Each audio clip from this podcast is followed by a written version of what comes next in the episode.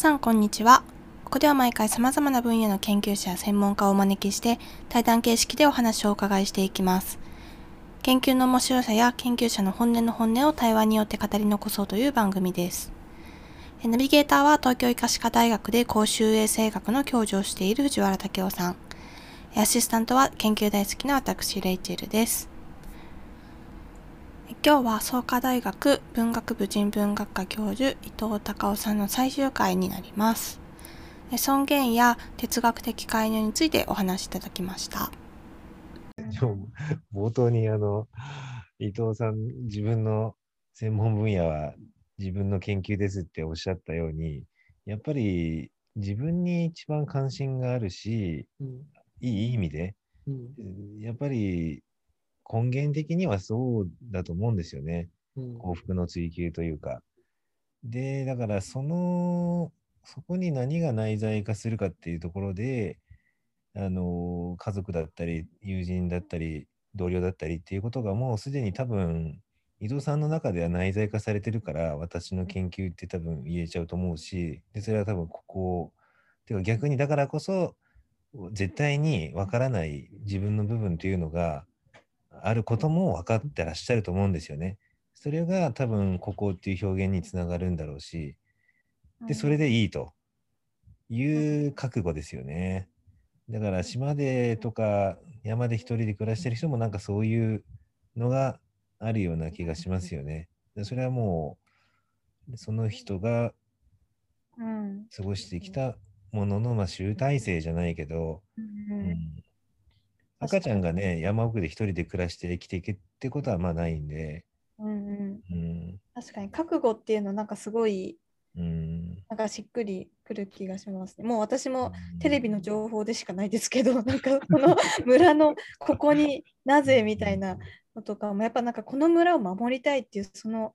なんかうん自分がいなくなったらここがなくなっちゃうみたいなすごいものすごい角度が実はあるとか、うん。そういうまあそういうのをねあのピックアップしてるのはあるかもしれないですけど、うん確かにそうですね。うん。うん。まあ、なんていうかね、その自自他のそのその境界というか、やっぱ自分っていうのが絶対的にないと、あのーなんていうか、つながりも、あれですよね、なないというか、だからさっきの、それがないから忖度しちゃうっていうのもありますよね。うんじゃあすみません、ちょっと、あと、ちょっとだけ最後に、あの、うん。お聞きしたいのが、あの、尊厳とは何かっていうことをちょっと深めたいなって思ってまして、あの、最近、あの、ちょっとそういう本を読んだんですけど、ドナ・ヒックスっていうなんか、ハーバードの先生の、あのいろんな世界中の紛争地域だったりのうん問題解決として、あの尊厳について学んでもらうセミナーをややることでこう解決していったりするんですけど、まあ、非常に本質的で、あのまあ、今言ったような生まれ持った、まあ、僕の研究分野にちょっと引き合わせて言うと虐待だったりとか貧困だったりとか、っていうことで、あの尊厳を傷つけられた経験っていうのが、やっぱりその相周りの人にも傷つけてしまうということがやっぱり根源的にはあって、うん。それが政治だったり文化だったりという中にも組み込まれてしまってっていう状況を、その尊厳について考えさせることで、あのまあ、非常に地道な取り組みなんですけど、あの成果を上げていて、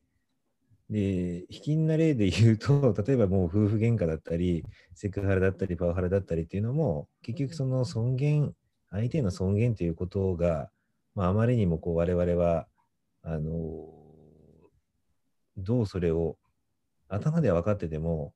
血肉になってないなっていうのがすごくよく分かったんですね。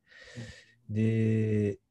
それって僕らも結局その健康のことやってるんですけど、多くの原因っていうのは、もうストレスだったり、でストレスっていうのはほとんどもう人間関係なんですよね。まあ、つまりですね、相手の尊厳っていうことをこう血肉化していく作業っていうのが、多分今後の介入としてはすごく重要なんですけど、それをこう単になんかそういう教育しましょうとか、企業でセミナーやりましょうとかじゃない何かが欠けてるなって思ってまして、うんそれについてのヒントを伊藤さんから欲しいなっていう、すごくざっくりした質問で恐縮なんですけど。いや、難しいですね。あの、尊厳という本の書評をこの前書きましたけどね、あの、岩波新書で、うんあの、ハーバード大学の、あの、ローゼンっていう、あの、政治哲学者が書いたはいはいはい。尊厳っていう本があってですね、あの、ある新聞に、あの、書評を頼まれたんで、書きましたね。あれはね、あの、カント哲学の立場からね、うん。あの、尊厳ということを、まあ、一つの、あの、指論として書いて、あの、まあ、最終的にね、あの、えーまあ、尊厳という言葉は、もう時代と地域によってそれぞれの要求の中で生み出されてきたものなので、まあ、尊厳という言葉自体がたくさんのその、なんでしょうね、意味を持ってるんで、あのえーいろいろな世の中のですね、意見が尊厳という言葉をめぐって対立してしまってると。なるほどね。うん例えば尊厳死なんてそうですよね。あの、えー自分の最後は自分で決めるんだ。うんこういうふうに自分で自分の命を自己決定するのが尊厳だっていう立場もあれば、いやいや、生命それ自体が尊厳なんだから、そうやってあの自分の命を自己決定するのは尊厳の破壊だっていう。どちらも尊厳という言葉をめぐって対立してしまってるっていうね。これはもう尊厳という言葉の歴史を問うともうそれぞれの意味があるので、致し方ないと。だから、えーまずは、あの僕はちょっとすみません、あのちょっと不勉強にもそのドナヒックスの本を読んでなくてですね、ちょっとも申し訳ないんですけども、あのまずはそ弟子です。まずやっぱり尊、なんでしょうね、その尊厳っていう言葉自体が、まあ、それぞれの人がどういうふうな、ね、この、えーことを必要として、その言葉を発しているのかっていうこともちょっと違うのでですね、ちょっと一言で今解決がしにくい、あの、今、いいサジェスションが出せないです。いません。あの、どうしたらいいかな、藤原さんのその問いが出てきた、なんでしょう、なんかきっかけってあるんですか？うん、まあ、例えば、うん、まあ、いろんなあれがあるんですけど、うん、まあ、じゃあ、例えば、パワハラにしましょうか。パワハラ。うん、職場で、で、じゃあ、その上司は、あの、まあ、本当に悪意のある、あの、暴言、体罰はもう論外なんですけど、で例えばもう、あの、育てようと思って厳しくはい。していた。はい。でそれはちょっと古いやり方だった。はい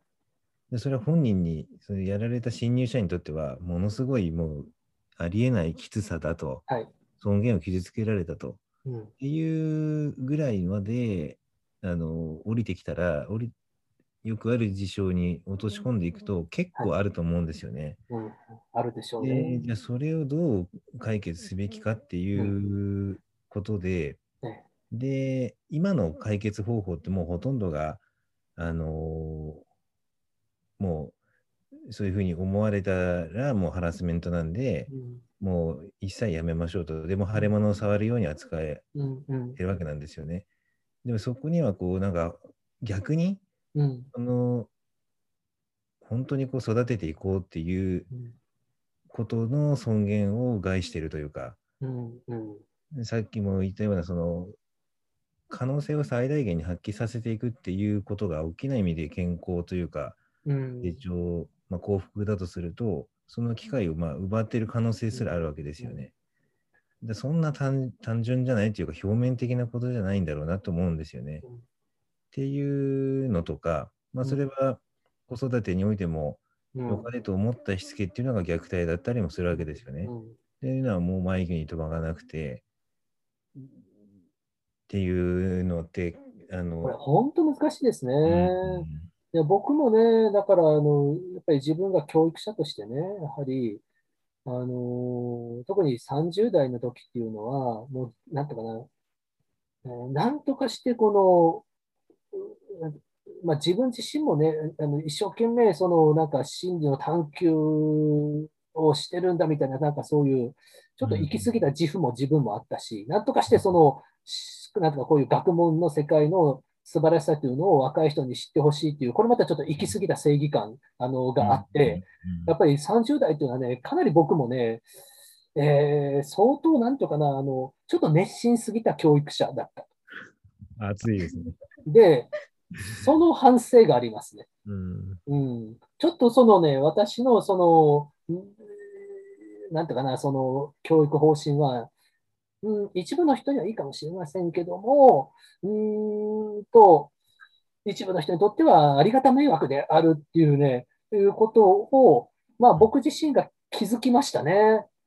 うん。うーん、30代の終わり頃に。で、それからはですね、あの、本当ね、うーん、もう、毎年暗中模索。うん。ここまでは、だからそうだね、でもね、やっぱりね、30代の時はね、僕自身もね、なんていうかな、もちろんね、その時はね、相手のためを思ってっていうのもあるんですけど、今僕が反省してるのはね、なんていうかな、その相手のためを思っているようななんか自分のプライドみたいなものもあったと思いますね。なんか自分の学者のプライドをかけて相手のためを思っているみたいなね。だから、もちろん、なんかね、学生のためにとか思って、なんか一生懸命やってたんだけど、今ちょっとね、一歩、一歩引いて当時の自分を反省すると、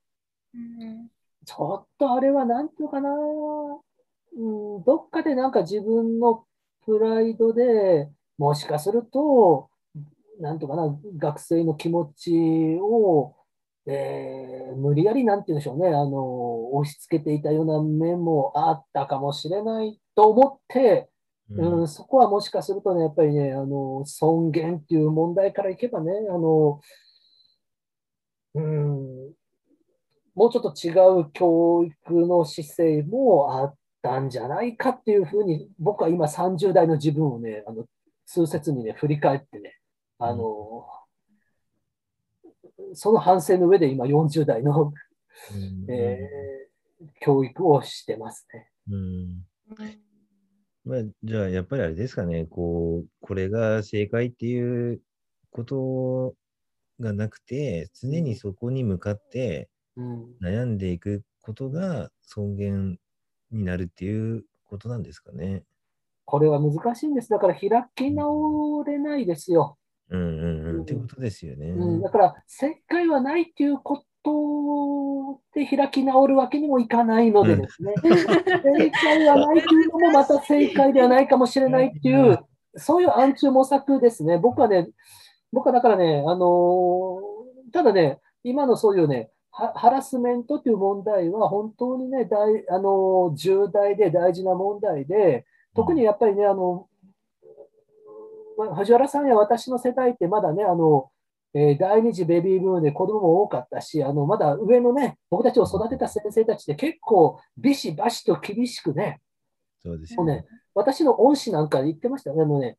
あのー私のね、やっぱりすごい厳しい恩師がいたんですよ。何人かおあの恩師がいるんですけど、結構みんな厳しかったんですけどね。あのねでね、もうすごいね、お恐れをなしてたあの先生がいたんですけど、お亡くなりになった時時にですね、その忍ぶ会があって、うんそのね、ものすごい数のお弟子さんが集まったんですけど、あの、おその奥様がおっしゃってたんですよ。あの、主人はね、これぞと見込んだ学生には絶対に褒めないと。うんそういう姿勢で生きておりましたと。なので、今日お集まりの皆さん方におかれては、非常にね、うちの主人から、まあ、大変あの厳しいね、あの指導を受けられたかもしれませんが、それはそういう思いで主人がいたということでもって、あのお免じいただければと思っておりますと、私が深く主人に代わってお詫び申し上げたいと思っておりますということをね、その忍ぶ会の時におっしゃってですね、あの、まあ、非常に感慨深い面もありましたが、一方ね、今、じゃあ同じことを今やっていいのかって、またちょっと別の問題でしょうからね、ここはだからね、す正解はないんですよ、きっと。うんだけど、まあ、その正解はないけども、すやっぱりね、僕はその自分の恩師たちもベストを尽くしたと思うし、うん。じゃあそのベストが今は全く同じベストかというとまた違うと思うので、それを自分の中で、やっぱりね、あの、もう一回ね、咀嚼して、今の文脈に合った形で、えーもう一回ね、微調整していくっていう、そういうことが必要だと思うんですね。僕だからね、自分が受けた教育はこうだったから、おあの今の若い人にもこうだっていうのは、一面において正しいかもしれないけども、えでも、すそれやりすぎると、もしかすると不正解になるかもしれない。だから、うん自分が受けた指導はこうだったと。でも、その、その目的とか、思いの根源はこういうものだったと。で、それを今本当の意味で生かすとしたら、そのままやることが正解なんだろうか。それとも、ちょっとブレンドしたり、リニューアルしたり、イノベーションすることによって、よりよく発揮されるんだろうかということを日々問いかけてやっていくしかないと思いますね。うんうん、そうですね。うん、すみません、歯切れが悪くて。いやいやいいやいや、やでもなんか、うん、本質なところだと思いまうしたうん。であのそもそもそのまあ目の前にいる人がかけがえのない存在だって思えるようになるにはどうしたらいいんですかね？いや。ーもしそれがね、うん。自分自身、私自身にとっても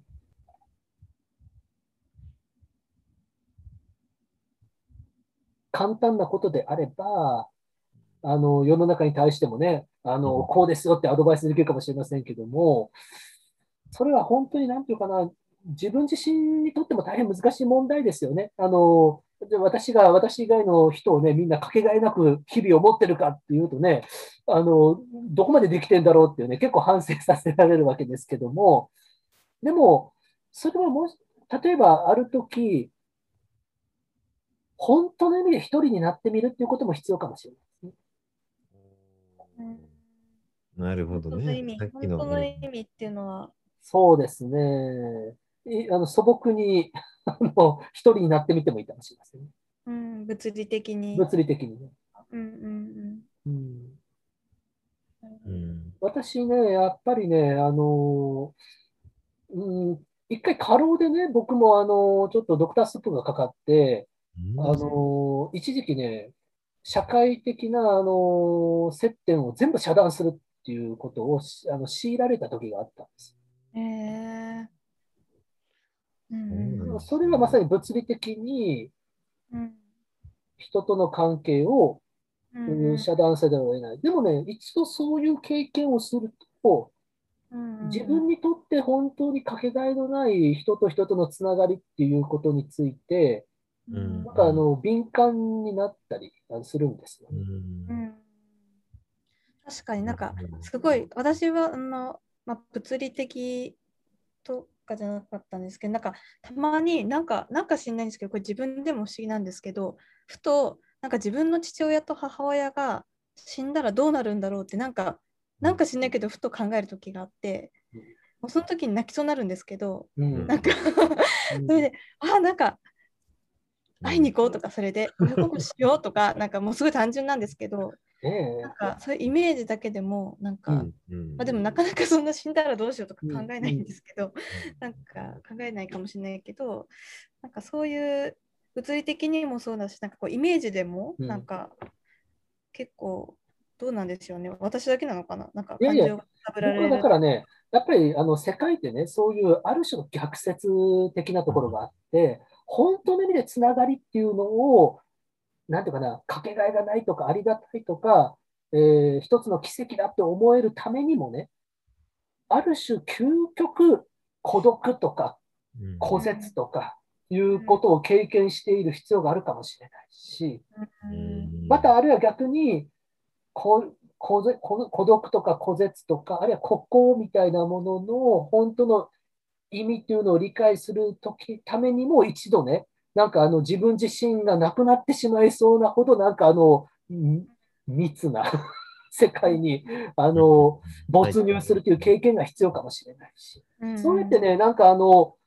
なんていうかな、自分の中でいろんな思いが往復する、振り子のように触れるっていう、そのね、触れ幅とか揺れ幅みたいなものの大きさっていうのがね、僕は人生の豊かさだと思うんですよね。うん。なんかそうそういう意味でもなんかやっぱこの今回のコロナって孤立をけ感じた人ってすごいたくさんいると思ってて、あのなんかそこの振れ幅まあコロナすごい嫌だけどでもやっぱりそれをこう今後につなげるっていう意味ではその振れ幅をしっかり自分で感じたりとかそうだと思います。なんかやっぱ大事だなって、ええ。まあ、思ってる人すごいたくさん多いと思うんですけど、なんかよりこう深めていく作業をなんかうん。これからやれたりまあ逆にこう哲学カフェとか、ええまあ、先生みたいなその哲学の人とかあのいろんな人たちがこう発信できるとなんかいいなって今聞いてて思いました。本当そうですね。コロナによって、い本当、不可抗力ですからね。うん、うん。あの、はい巣ごもりがね、あの、不可抗力、もう、もう、い嫌でも大でもね、巣ごもりせろみたいな時に、うんこういう経験があるからこそ人類はある種のそういう強制的な、なんかあの、遮断っていうのを経験してきたと。でも、その経験があるからこそ今度はなんかそのつながりというものの意味をですね、なんかただ群れるとか現実逃避するとか、そういうなんかあの、つながりも、まあ、ある意味いい時もありますけどね。あの、ただ、なんていうか、本当に人間と人間のつながりって、ある意味で、あの、うん非常に大事な奇跡的なものなんです。だから、そういう、なんていうかな、あの、いつでもつながれると思ってたら、そんなつながりのありがたさなんて感じないですよね。うんうんこういう状態になったからこそ、あの、なんかつながりというものの持つ価値って、あの、感じたりします。だから、人間ってね、なんかあの、実はもう、えある種ね、なんか満たされてるものがあるとね、その満たされてること自体に気づかないんですよ。あの、物事の価値っていうのはね、失われて初めて気づくんですよ。うん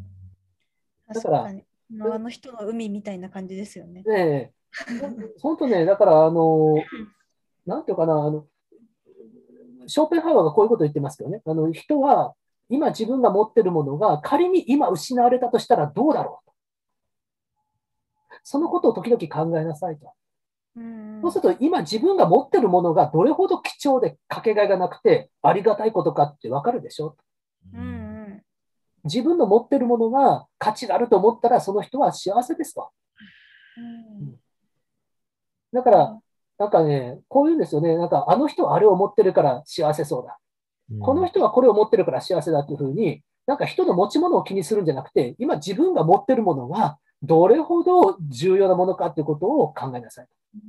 今自分が持ってるものがもし自分のものになくなったらどうしよう。そっちの方を考えるのが大事なことなんじゃないのって言ってるので、僕はあの、あのレイチェルさんでしたっけね？レイチェルさんのおっしゃった、あの、えー時々私は、あの、ごご両親がいなくなった時を考えるんですけどっていうのは、すごく大事な、あの、時間の持ち方だと思ってます。よかった。いや、ちょっと今ね、いろいろ、めっちゃ今感動してます、私。おさすが伊藤先生。で、いろんなちょっと研究のアイデアいただきました。あ、そうですか。うん。ショーペンハワーのね、幸福についてって本に書いてある本です。はい。うんほ書いてある主張です。うん。あのーやっぱどうしてもあのーまあ、ソーシャルキャピタルか社社会的つながりのことやってるんですけど、そういうなんか状態を求めてしまいがちなんですけど、やっぱり本質的には人間関係っていうのは動的で、うん。去年付き合ってた仲良かった人は来年はもう遊んでないかもしれないし、人数も必ずしも多ければいいわけでもないし、で割とこう孤立というか、あの話す人がゼロは避けるべきだって思ってたんですけど、実はそうでもないかもしれないっていうのも非常に大きな示唆でしたし、で、その哲学的な介入っていうのは多分僕らの文脈の中で今まで誰もやってきてないんですよ。こういうことを考えてみることによって、あなたの見える世界は変わるかもしれないっていう介入研究を 今、ヒントをいただいたんで、ちあょっとそうですか。やってみたいと思います、なんかもう本当ね、あの、藤原さんのお役に立てることだったら、またいつでも、あの、も私もね、喜んでやります。う、伊藤さん、マジで。本当ありがとうございます。でもなんかすごいここまでのあの来ていただいたゲストの皆さんの話とかともすごいいろいろつながってるなと思って、うん教育の先生ともなんか子どものウェルビーイングについて考えてもらうっていうのとか、まあ、その定義について考えるとかもそうだし、ね、あの佐々木先生のそのなんかうん。人を、まあ、利利他性とは何かとか、うん。そういうところもすごいなんかいろいろつながりがあって、うん。こということで皆さんあのぜひ聞いてる方々は前の回もぜひ聞いてみて いただいて。あ、そうですか？私も前の回を聞かないといけないですね。あぜひ。お願いします 耳だけ開いてる時でいいので。